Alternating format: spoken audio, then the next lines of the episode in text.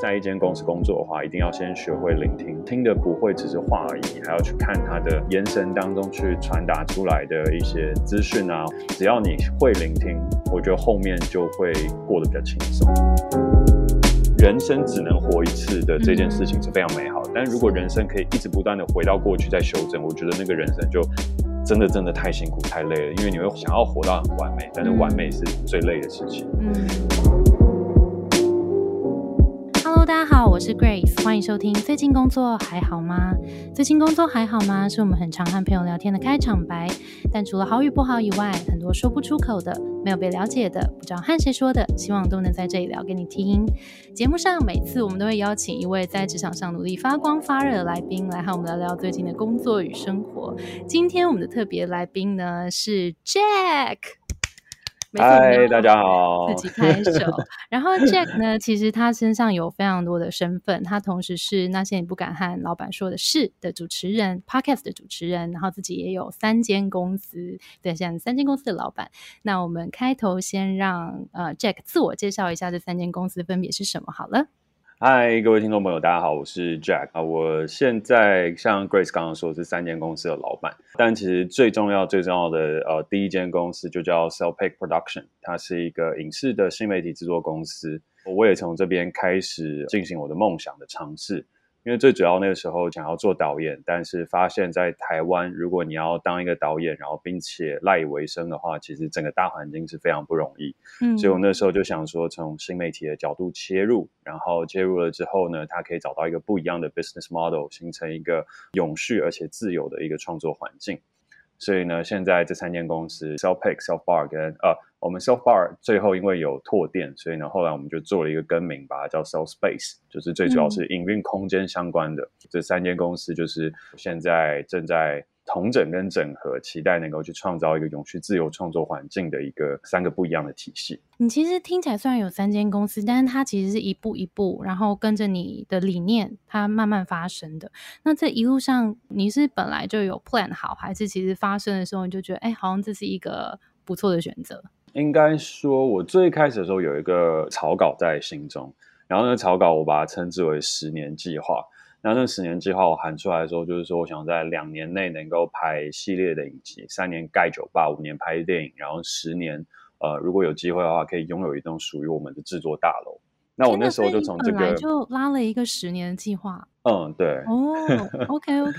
所以在那时候最开始的时候，我就一直在想嘛，因为我最终 M on 的一个具体的目标就是盖一个大楼，就是拥有一个大楼。我觉得是呃一个影视制作公司的老板和你想要去。打造一个环境，你所应该要拥有的一个表征的基础。所以呢，我在想的事情是，那我到底要怎么样去做到这个 final goal？那我就开始回推。好，那中间我可能要做些什么，再做些什么？那你有提到那一路上连续创业的过程，你有印象中最挫折、无助的时刻吗？其实说实在，真的蛮多的。但如果说是讲到，我觉得可能创业者最一开始会碰到的挫折的话，我觉得就是资金 run out 的时候。那时候《Mass Bartender》的第一季到第二季开拍完了之后，第二季还没有上线的时候，其实公司整个 cash flow 是跌到了谷底，那就是薪水一定是快发不出来这样子。嗯，所以在那个时间点当下，你就要在很焦虑的情况下，还是要坚持自己的选择的时候，你基本上每天晚上都睡不着。那个时候开始，我本来是一个好睡的人，然后在那个时候之后，一直到现在，我就都是一个不好睡、很浅眠的人。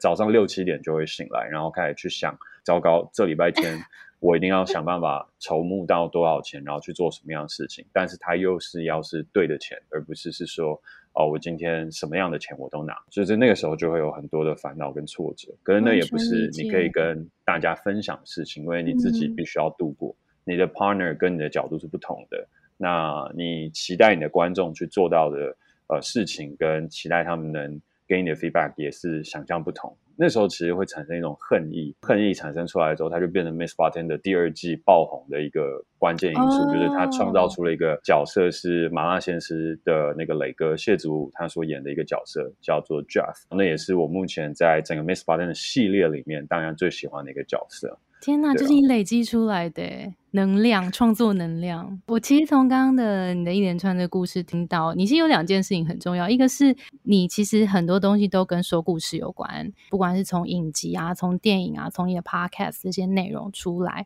说故事对你来讲好像是一件很重要的事。那第二个是我听到的是那个永续，就你好像也觉得永续这件事情很重要。那这两个东西是你怎么发现它对你来说很重要的？呃，我觉得故事这件事情是从小我就觉得它对我很重要，原因是因为。我小时候不是一个有自信的人，而且我自己有一个非常优秀的哥哥。我跟我哥在小时候有点像是对照组，他是第一名，我当然我没有到最后一名啊，但是就是 所有的东西都是两个极端这样子。但是那个时候我就很依赖故事，就是我那时候看了很多金庸的小说、倪匡的科幻小说，所以我就沉浸在故事的世界，然后在那里面得到了很大的勇气。嗯，但是直到我非常非常确认它是我核心的一个 spirit 的时候，其实是等到我创业了第二年或第三年，因为。那时候，呃，Miss Bartender 已经算是被蛮多人所看到了。然后创造出的那个角色，刚刚讲那个 Jeff，他其实是一个蛮批判现代社会的角色。这个故事出来之后，就很有趣的事情是，他引起了我们那时候的一批观众跟他爸妈之间的讨论。因为他就跟他爸妈一起看，然后他爸妈就说：“没错，那个就是我的观点。”他的小孩就突然懂了：“哦，爸妈，原来你的观点是这样。”然后，但是爸妈也突然懂了为什么小孩会对上一个时代有这么多的愤怒，因为我们就是有这样子的失去。嗯，因为我发现一个事情，就是你讲再多的数据都没有用。数据它只是客观的呈现，跟它有可能会分裂两方的持续的对立。可是故事不一样，故事是你可以出于一个我是一个人，所以我懂你在想什么。那我懂了你在想什么，我可以设身处地为你着想，我开始可以产生同理心，让大家产生沟通。所以回过头来，我就发现创业的这整段过程，就开始遇到越来越多做科技的朋友，然后大家都很讲求数据跟 data。但我后来也发现，对啊，你们就是因为数据，所以就把所有东西变得越来越冷冰冰。你以为数据可以沟通，但完全不是，只有你的故事可以沟通。而且我还举了一个例子给那时候的呃正在创业的朋友，你的 data 很重要，然后你的你的 record 很重要，可是你觉得你的 investor 是因为你秀出来这些。资料和你所做的这些 track record，然后呢，去决定要不要投资你吗？不是，那个是只有在滴滴的时候才会用到。嗯嗯。那他最主要还是要听你的 story 到底是什么，你的故事是什么。所以真的打动别人，真的拿到那个钱，也是看你这个人跟你所说的那个故事吸不吸引人。数据那些只是辅助，故事才有机会创造对话。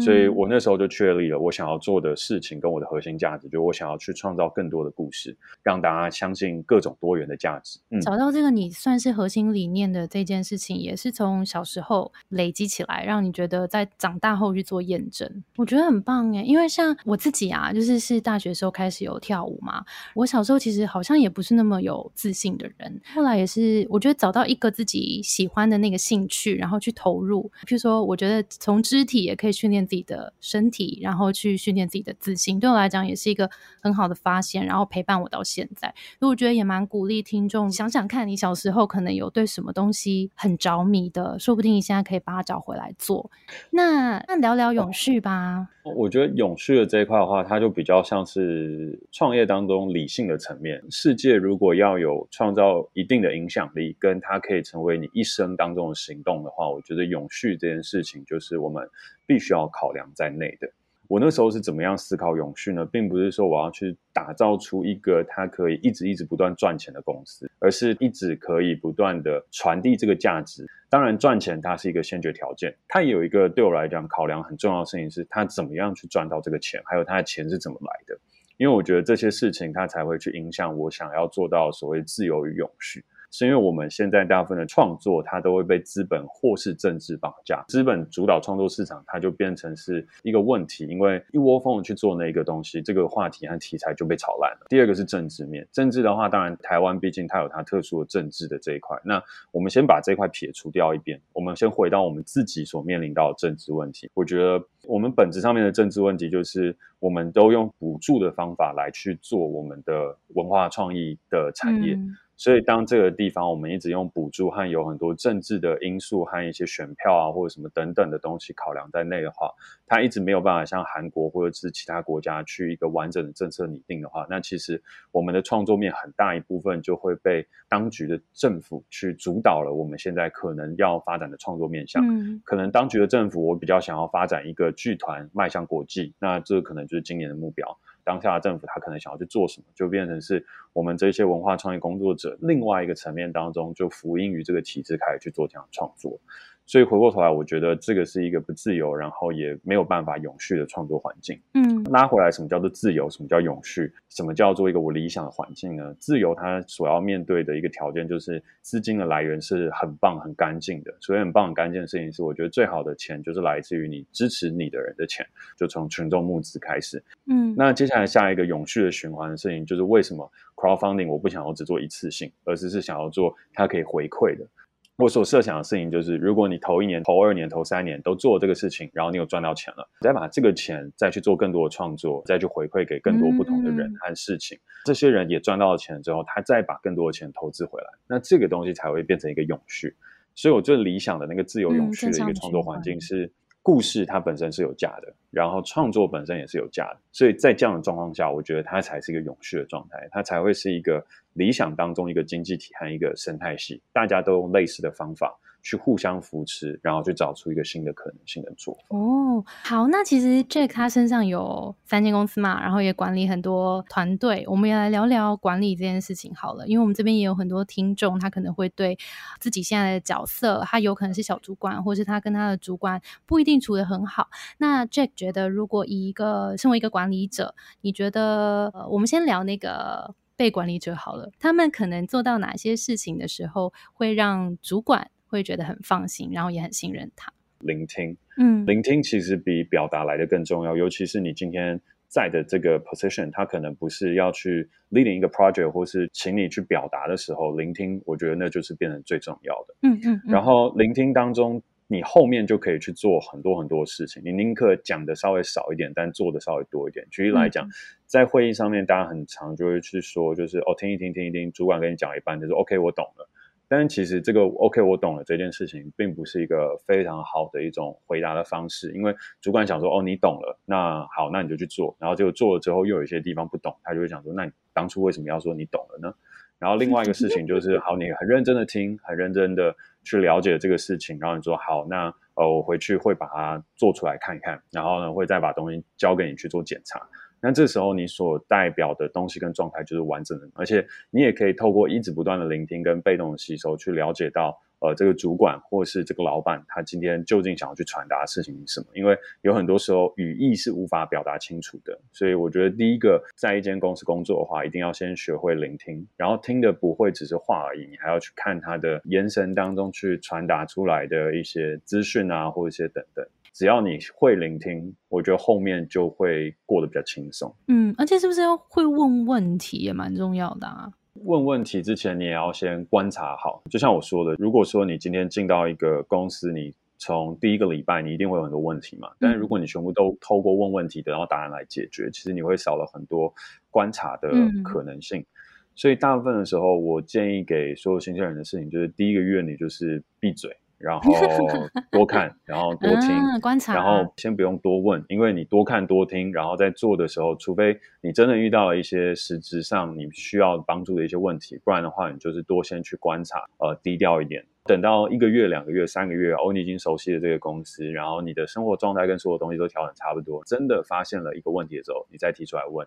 那那时候每一个问问题的时间点，其实也都代表了别人会怎么样看你跟大家之间团体内的互动，所以你那时候问出来的问题才会更有品质。嗯，嗯不然第一嗯个礼拜你就会问很多鸡毛蒜皮的事情，可能是说，哎，大家怎么午休啊，或者是哎，大家吃饭去哪、啊？对，可是你就会让人觉得，哈，你到底为什么要这样？你就 follow 就好了。然后 公司大部分一定会有人 carry 新人啦。嗯其实到了一个新公司的时候，就算老板有时间的话，他也都会跟你哈拉，跟你聊聊，问嗯问一下你在干嘛，因为他也会好奇进到公司来的是什么样的人。嗯那与其你去问老板事情，倒不如等老板来问你，因为你问老板就像是烦他一样，但是他问你就是，哎，我们大家聊天，然后聊天的过程当中，我我愿意陪你一起聊聊，类似像这样。OK OK，对，所以聆听观察。嗯，那如果是身为小主管的话，因为很多人可能第一次要开始带人，然后不太确定应该怎么做，你觉得如果是给这种新手小主管的话，有没有什么建议？如果是大的公司的话，因为这比较简单，所以就先快速说完。大公司就是按照 SOP 给予弹性，就是你的主管已经有一套完整的方法在转接给你，然后你的工作的目标跟主责的东西都非常明确。嗯，带人的方式其实在这个公司有既定的文化，台积电有台积电文化，联电有联电文化。那那些文化已经藏在了所有的 SOP 里面，所以读懂它，按照 SOP 去做。嗯，但是保有弹性的事情，就是公司 hire 你来，并不是要去请你当一个，对对对对，重复 SOP 的机器人，不是。那这样的话，他就去找 programmer 把它编成程式，每天在 Slack 上面跟你 AI 互动就好了。所以那中间有一个很重要的事情，就是你怎么样维持一个弹性，给大家一种人性的温暖。我觉得这就是大公司要做的事情，好好读懂那 SOP 做好。但是你是一个人，所以就是去把人性考量在内。嗯，下属有什么问题，你觉得合宜的，你就往上反映。那如果说下属有一些呃情绪，就譬如说我们大家在这个 project 当中做完了这个事情，觉得有点累，那你是不是会请大家去喝杯酒？嗯，你会不会请大家吃个午餐？你会不会订个饮料？就是中间主管你也要知道你是主管。对你多出来那些薪水不是全部进到你的口袋里而已，就是你多出来那些薪水有一部分就像老板会请你吃饭一样，也有一些东西是你要发一些糖果、饼干跟相对的东西去给你的下属。嗯，好，那接下来比较复杂的话就会是新创的，嗯，因为新创的东西它都很不成熟，所以你基本上就是在跟一个还在找方向的老板，跟一群以为老板已经有方向的员工在中间，你要去协调这个事情。为什么会这样说呢？是因为 startup 它其实都有一个很吸引人的地方，就是每一个人投递履历进来，他可能都会觉得这个老板是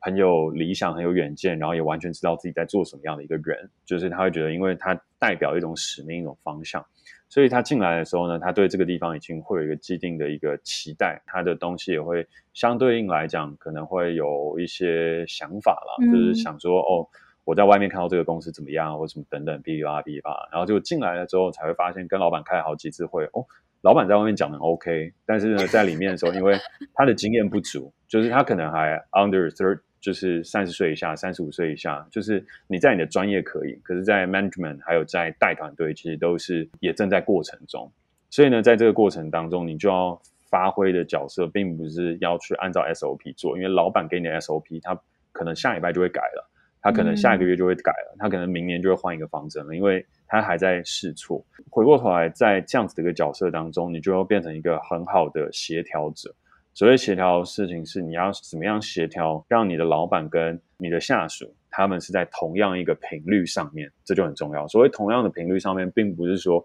你要达成的任务目标都不重要，不是，是因为你的任务目标还有可能会转换，所以你的首要的任务反而就会变成是怎么样来让大家是在同一条船上。然后你要能够吸收老板的负面情绪跟员工的负面情绪，然后把它综合在一起，变成一个能够互相体谅的状态。嗯，那我觉得这才是在做 startup 里面的中介主管他很重要的角色，因为你的老板可能是一个非常脆弱的人，就是他现在已经压力很大了，然后 在找钱，在找钱，或者是他觉得所有人都不理解他，这是很多 startup 老板必定会有的一个状态。然后员工进来的时候，又对这个地方抱有抱有一个很大的期待，或者是我们一起在做一些什么样的事情。可是进来之后，又会发现，哎，这个地方跟想象当中它的落差，我到底要该怎么弥补？嗯嗯，对。所以我觉得很重要的事情，中介主管在这个时候，他就是要去把大家协调在一起，就是我们是同一条船上。然后我们今天要去往左就往左，往右就往右。那不要想太多，因为我们大家都在做尝试。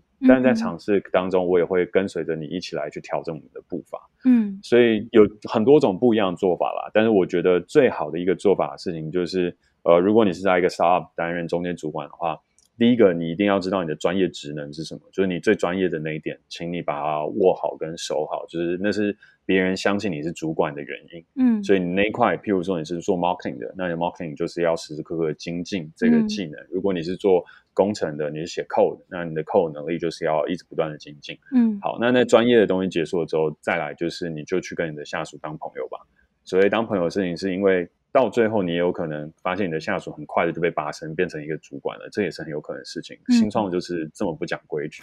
但是在这个时间点，你跟他变成朋友，其实这个是一个团队人数在三十人以下，我觉得最重要的气氛。如果大家不是一个 team，没有这样子同舟共济的精神的话，那就是不行。所以不要太笃信什么 SOP 跟老板给你的各种方式，就是 KPI 啊、OKR 啊或者什么等等，那些都只是辅助，当朋友才是重点。那如果真的没有办法当朋友，你又觉得他的 performance 会影响你很多，老实跟你的老板讲，这个这个人我没办法。然后这时候你就要要求老板去做一个决定，就是如果你真的确定这个人都没办法，然后团队又在 under 三十个人以下。老板要赶快做一个决定，这个人适不适合留在团队里面？因为三十个人里面，你全部都是要最能够代表你跟整个团队是一起的状态。等到再更膨胀、更大的时候，你才有办法多元的包容不一样的人。不然这时候会很危险哦。就是你以为你在当一个中介主管，去包容了一个底下的人，但是那个底下人跟你的老板的距离是越来越远的时候，那其实这个团队就被 split 了。那一个团队，它只有十个人的时候，有一个人的一个 split 的力量，他就会带走可能另外两个人到三个人，因为一定会去找同伴。那两个人到三个人，再加上那一个人，他会变怎么样？他会变四个人，四个人就会形成一个四对六的状态。四对六公司就不用玩了。可是这是很多 startup 都会发生的事情，也是为什么到最后 startup 到最后一定会换血的原因。但是如果你三十个人了，好，三十个人，我们大家都在同一艘船上。然后我们大家也都有一个相同的一个共识，那这时候有一个人来了，我们就包容他，然后那个人也没有办法影响多少的人，最多你再影响一个人，好，那你影响一个人之后，好了不起，三十对三十，三十对二，那你其实对这个地方影响不大，OK，对啊，所以。回过头来是你是中间主管，你不能够以为你会 management，然后你可以去管理，然后你可以去把效率这些东西提升到最好。没有，现在是一个 culture 在磨合跟形成的时间。嗯，所以你要做的事情就是这个人能不能当朋友，他能不能做事。嗯，好，他做事 OK，朋友 OK，那我们中间就一直不断的协调你，告诉你说哦，老板到底怎么样，我到底怎么样，哦，我们大家怎么样互相体谅。好，那如果工作能力 OK，但是做人处事不行，跟整个公司的 culture 不符合，那你就要跟老板承认说，哎，我没有办法带他哦。就是如果如果你真要带他，那先澄清。对，那他可以跟你 one on one，就是你自己 one down 对他就好。那我不要对他，因为我觉得这个气场不合。那你那边如果还是用你的方法可以关。我觉得你一定要把东西提出来，因为你不提出来的话，你只是把那个未爆弹埋在那边，然后到最后还是会炸炸死你老板。对，OK。所以我觉得最最最重要的事情就是，你不要想说你要帮老板扛掉多少的责任跟压力，而是是今天你相信老板，老板也相信你，然后你们现在在一个 team，所以你们之间的默契要非常好。嗯，然后你是衔接老板与下一个人之间默契的人，因为老板的 one down 最多可能就十个人，这是最多。其实最理想是七个人，所以七个人之后呢，接下来再透过你 one down 两个人，另外两个人他也一定要跟你有那个 connection，这样你的 connection 跟下属，然后你的 connection 跟老板，他才会变成是一个完整的一体。可是。如果你的 connection 在这边断掉了，这个人就会变成异己，那变成异己的时候，就会在新创里面，它会形成很多很多很多的圈圈，然后接下来就会变得非常复杂。那当然也有人是反对这样的说法啊，因为在美国的一些 style 里面，就是没有人想要来跟你当朋友的，每一个人都是非常有效率的，然后就进来完成任务，三到四年，然后大家全部出场，嗯，这当然是非常好。但是那是美国，它有一个很好的一个 merge 的环境跟一种出场机制，可是台湾不是，台湾你大部分的新创，它走到最后都会变中小企业。就是这是台湾的特性，所以我们并对我们并不是可以去走那种独角兽的这种状态，这从客观数据就知道。所以我们会知道的事情是，台湾的企业它在成长，或是 startup 它在成长到一个状态的时候，它就必须要停了，因为 capital 不会进来。嗯。那你不会进来之后，你就要开始永续，变成一个台湾现在也是支撑整个国家经济力量最主要的一个中小企业。嗯嗯嗯，对。所以如果你在经营一个中小企业，然后它是很有品质的，然后也是可以永续发展，这很好啊。是如果是这样的话，你就要慎选你的。开草元老跟你的第一批员工，然后还有这一批会跟你走下去的这些人会长什么样子？嗯嗯嗯，同意。整理一下，刚有提到大公司跟新创公司的不一样嘛，然后这两边都要做。其实都是沟通很重要，在大公司里面，其实是在 SOP 里面可以去找到弹性，可以去好好把你的人性放进来，然后帮公司更顺利的运作下去。那以新创来说，他可能需要多做一点点的事情，是陪着公司在这个比较不确定的环境下，也陪着老板，也陪着下面的人，整个团队一起往前进。然后这个文化也很重要。如果一个比喻，比如说一个杯子里面，然后滴一滴墨汁，跟你在游泳池里面滴一滴墨汁，就是那一个人的影响就会这么大。在在那个新创环境里面，里面都有三十个人，你低了一个墨汁就会很明显。但你如果在三百人、三千人的公司里面，你那一个人好像就不会那么明显。所以就变成在新创文化会变得更重要，就你自己的个性跟这个文化有没有相符合？那其实三十人以下的话，就会蛮跟这个 founder 的个性很有关联。所以，也许你在面试的时候，你要进去新创公司，你如果通常都会有老板 founder 自己面试啊，因为如果是三十人以下的话，这种中小企业，嗯，你就真的要好好观察。如果你今天是面试者的话，你好好观察你跟这个 老板的痛调有没有合，不然我觉得会蛮痛苦的。就以主管。也会觉得难管，下面人肯定也会觉得，哎，我们风格实在是太不合了。没错，没错，没错。好，非常感谢 Jack。顺势问一下，因为其实我们在我们的 IG 就有跟大家预告说 Jack 要来，然后来看有没有一些问题想要问你。就有一位读者他说：“你的逻辑和条理怎么这么好？有经过训练吗？超棒，超帅。”好了，那我们来帮忙问一下，这些逻辑到底要怎么训练呢？Jack，我自己会觉得，可能别人听逻辑好，是因为我。一直以来都想了很多，我在一直想、一直想的状态下，然后你突然要截取一个片段下来，我就把我想完的这整个过程就直接 download 下来，然后去把它叙述。你是一个云端是吗？有一点类似，但但我为什么也说我逻辑不好的原因，就是因为我是一个很矛盾的人，所以大部分时间我都在自我思辨，就是会想到这边想到那边这样子。对，我在录音的时候跟没有在录音的时候，就是那个逻辑状态是两个状态。真的，因为我没有在录音的时候。我几乎是不太讲话，然后眼神放空，就眼神死这样。我私下的话其实很少，就是我几乎都不太讲话。然后到我们办公室的话，其实也也会发现这个事情。我们办公室其实非常的安静，我的 culture 就是都不讲话。天哪，很难想象哎！天哪，今天揭秘就是 Jack 私下的私下的样子。但是不讲话的时候，就是你会发现大家的 Slack 打的非常的。非常的积极，对我们大家都说笑说我们是一个文字沟通的公司，因为讲话的时候我会觉得都没有办法表达出我完整的意思，所以我会准备很多的 paper，我就会打下来，所以我就一直一直不断的打，一直打，一直打，一直打，一直打，然后等到真的要上台的时候，其实我可能已经想了好几个小时。后来我们公司的同仁也有发现这个事情，他们也有为我做了一个总结，就我不是逻辑好，我是一个很矛盾的人，所以每天都在自己矛盾对决。我有些时候会把对方当成是我的。另外一个投射，所以我在跟你对话的时候，或是在跟别人分享的时候，他可能也是在做一个自我的 debate，然后这个 debate 我自己已经演练过了，所以就会乍听起来很有逻辑，但其实是因为我平常脑中一直在精神分裂。你好忙哦，对，我要笑死。就是我觉得对一个事情我没有办法很快下决定。所以我其实是有选择障碍的。就我 podcast 现在正式更名为那些我所遇见的选择，然后我的公司也叫 Self Pick，所有东西都跟选择很有关系。就连我也是，就是我在讲故事的力量嘛。但我觉得所有故事都是从选择开始的。既然都聊到选择了，你印象最深刻、最不太好的选择吗？应该还蛮多的，但是 但是因因为那都是觉得，我觉得那是我当下能做的最好选择，应该是这样说。因为我平常活得很。也不是说很累了，但是就是 就是我会想很多，然后也会去感受很多，所以有些时候我是用思考去做选择，有些时候是用心去做选择。就是思考不来的时候，我就说那就理性跟感性吧。对，我都觉得我是当下我已经做到我极限当中能做的最好的选择了，所以我基本上都不会觉得愧对我自己。可是事后回去看，当然还会有很多我觉得可以做的更好的跟不一样的选择。但是我的人生宗旨就是我不想再重来了。因为都太累了，到底多累？我不知道，我就觉得很有趣啊。就是有些人就说：“哎，那你你再重来一次拍片，你可以拍更好。”我就说：“我不要。”就是人生只能活一次的这件事情是非常美好，但如果人生可以一直不断的回到过去再修正，我觉得那个人生就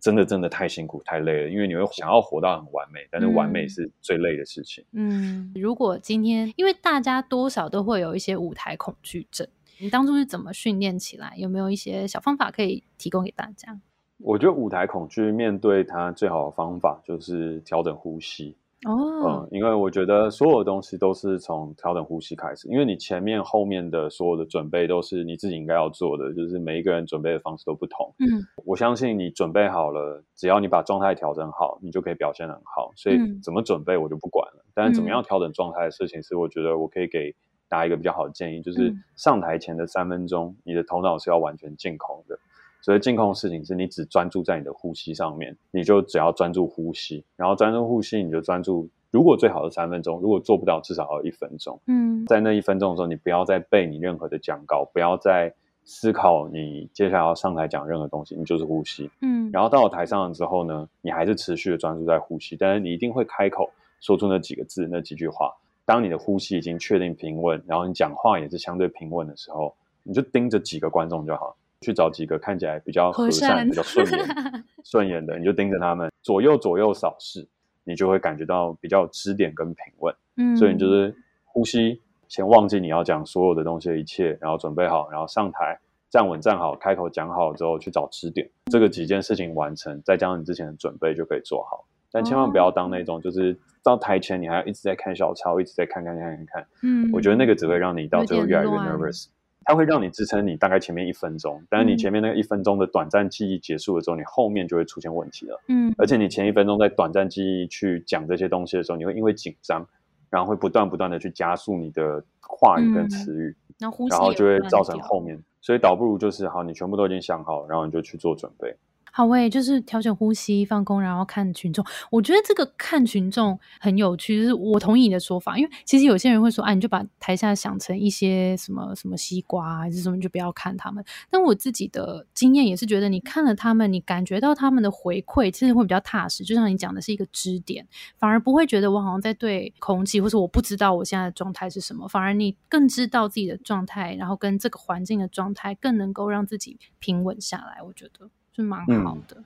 好，那 Jack 其实身上一定有超级多的压力，自己是怎么调试这些压力的？有没有一些方法？首先，第一个排解压力的方法，对我来讲有一个不讳言的事情，就是我会透过喝酒去排解这个压力。听到喝酒，一定就想说，哈，那这样你是不是会依赖酒精啊，或是会衍生什么不好那的事情？谁不喝酒呢？对，但是后来你也会发现的事情是，如果说你把这个东西在公开的场合，或是很多时候去讲的时候，你会感觉到大家非议的眼光。可是我觉得有一个很重要的事情，就是我们台湾人太不把压力当一回事了。嗯，压力它并不是一个你全部可以透过运动跟什么疏解、听音乐就可以排解的事情。就压力这个事情，是你必须要透过一些强烈的刺激跟一种心灵的排毒，你才有办法去做到的事情。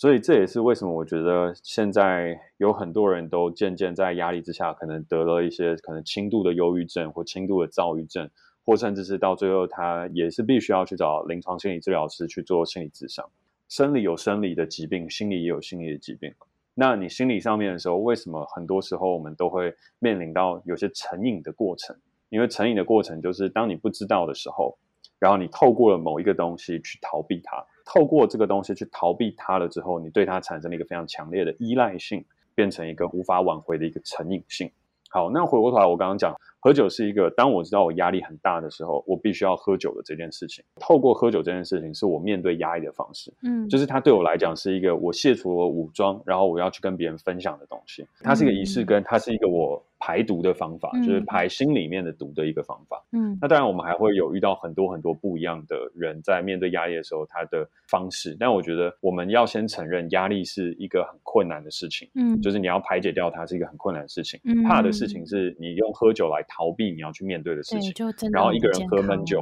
嗯或是一个人喝酒的时候假装很开心，就是我觉得面对压力的第一件事情要承认它，绝对要承认它是个压力。然后第二件事情承认了之后不能逃避，然后第嗯三件事情你要跟他直球对决。真的直球对决的事情是你该去看医生就去看医生，嗯然后你该就是你有一些找到的方法，然后那嗯个方法是你要用来去排解它的，你就用吧。我真的很生对气，这一集没有找到酒商赞助，我们把喝酒聊得这么的健康，真的 是欸大家那个赞助商有听到可以来一下，开玩笑。好啦，就是第一件事很重要，是知道自己现在有压力了，不要觉得啊我没事我没事，就是要正视这件事情，然后面对它，然后找到一些方法。那这些方法不要让它控制了你，而是你知道你现在的状态是什么，你你是靠这件事情在疏解现在的压力，而不是。就最后让你成瘾之后，就变成让他控制你了。其实我再多问一题，就是你刚刚其实前面有提到说你以前很好睡，对不对？然后你到后来因为创业初期的压力，所以就变得现在比较浅眠。因为其实也蛮多现代人，蛮多人有失眠的困扰。你自己有什么嗯好好入睡的小撇步吗？失眠的话，你不要去想说我一瞬间就可以治好它，没办法睡觉，这是很痛苦的譬如说，像我自己有一段时间就很长，可能六点就起来，然后起来之后，很多人因为失眠嘛，就想说我要再多补眠一下。那千万不要有这种想法，你就六点起来你就起来，然后你就该工作你就去工作，嗯，然后工作到后面你一定很累，那中午的话你就可以午休一下，嗯，然后午休了一下之后，你晚上可能七八点的时候你会想睡，那你就再睡一下，然后到两三点的时候你才会想睡，那你再睡一下，OK，然后这样睡了之后呢，你会有一个几个小时几个小时的间隔性睡眠，然后这间隔性睡眠你会感觉很不健康，然后身体的状况也没有很好，但它至少比你勉强自己去睡觉。造成的心理负担来的更大，因为人其实不一定要那么那么多的睡眠，只是那有那么多的睡眠对我们健康会好。嗯，但是失眠所带来的心理压力，其实是我们自己要强迫自己睡眠的这个 alert。对，然后呢，alert 一直跳的时候，就会让你越来越焦虑。所以你要先把那个 alert 关掉，就是好，我现在。人生的 performance，因为失眠的这个问题，我只剩下六十 percent 是开机的，嗯，剩下四十 percent 全部都宕机，嗯，那我就接受这个事情，嗯，那接受的时候，等到可能一个周末或一个什么样的方法，那我们找到一个方式，给自己一个长假，然后去把自己生理作息全部调回来，那就 OK。但是最怕的事情是你不能接受自己只有六十 percent 的 performance 的时候，你要一直去强逼自己睡觉，嗯，那个只会适得其反。真的，真的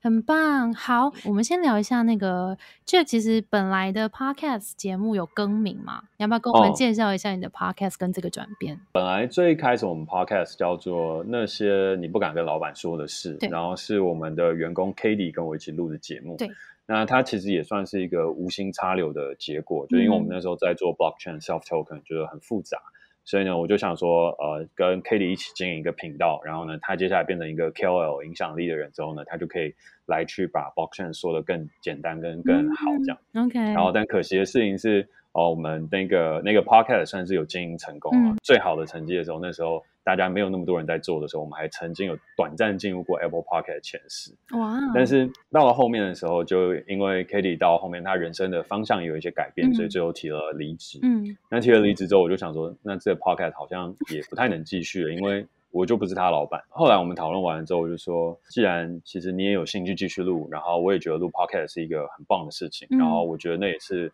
我接下来一个很重要的创作的开始。嗯。那我就说，那我们就一起来想一下，这个东西要怎么样做变化会比较好。嗯，然后就提了好几个名字，最终我们选择的就是那些我所遇见的选择。嗯嗯，这样选的原因是因为，其实我想要在这个 podcast 里面聊更多关于选择的故事。到了最后的时候，这些选择的故事，它可以选择其中几则故事，把它拍成影集，网络短影集的故事，搭配我人生当中的主旨。所有的故事都是从选择开始的，所以呢，我觉得从这边去。对，这边就是我的理想，就是我的 podcast 嘛，它会收集到很多人生的选择跟价值观的变化。嗯，那我就把这些选择改编成呃十分钟的一个网络短剧的剧本。接下来这个网络短剧它就可以拍出来放到 YouTube 上面。就是这个是有点类似我后五年计划当中的第一环，透过 podcast 那些。我所遇见的选择，再加上我接下来可能是六月初或六月中吧，我会 announce 一个叫做徐家凯共创实验所一个计划，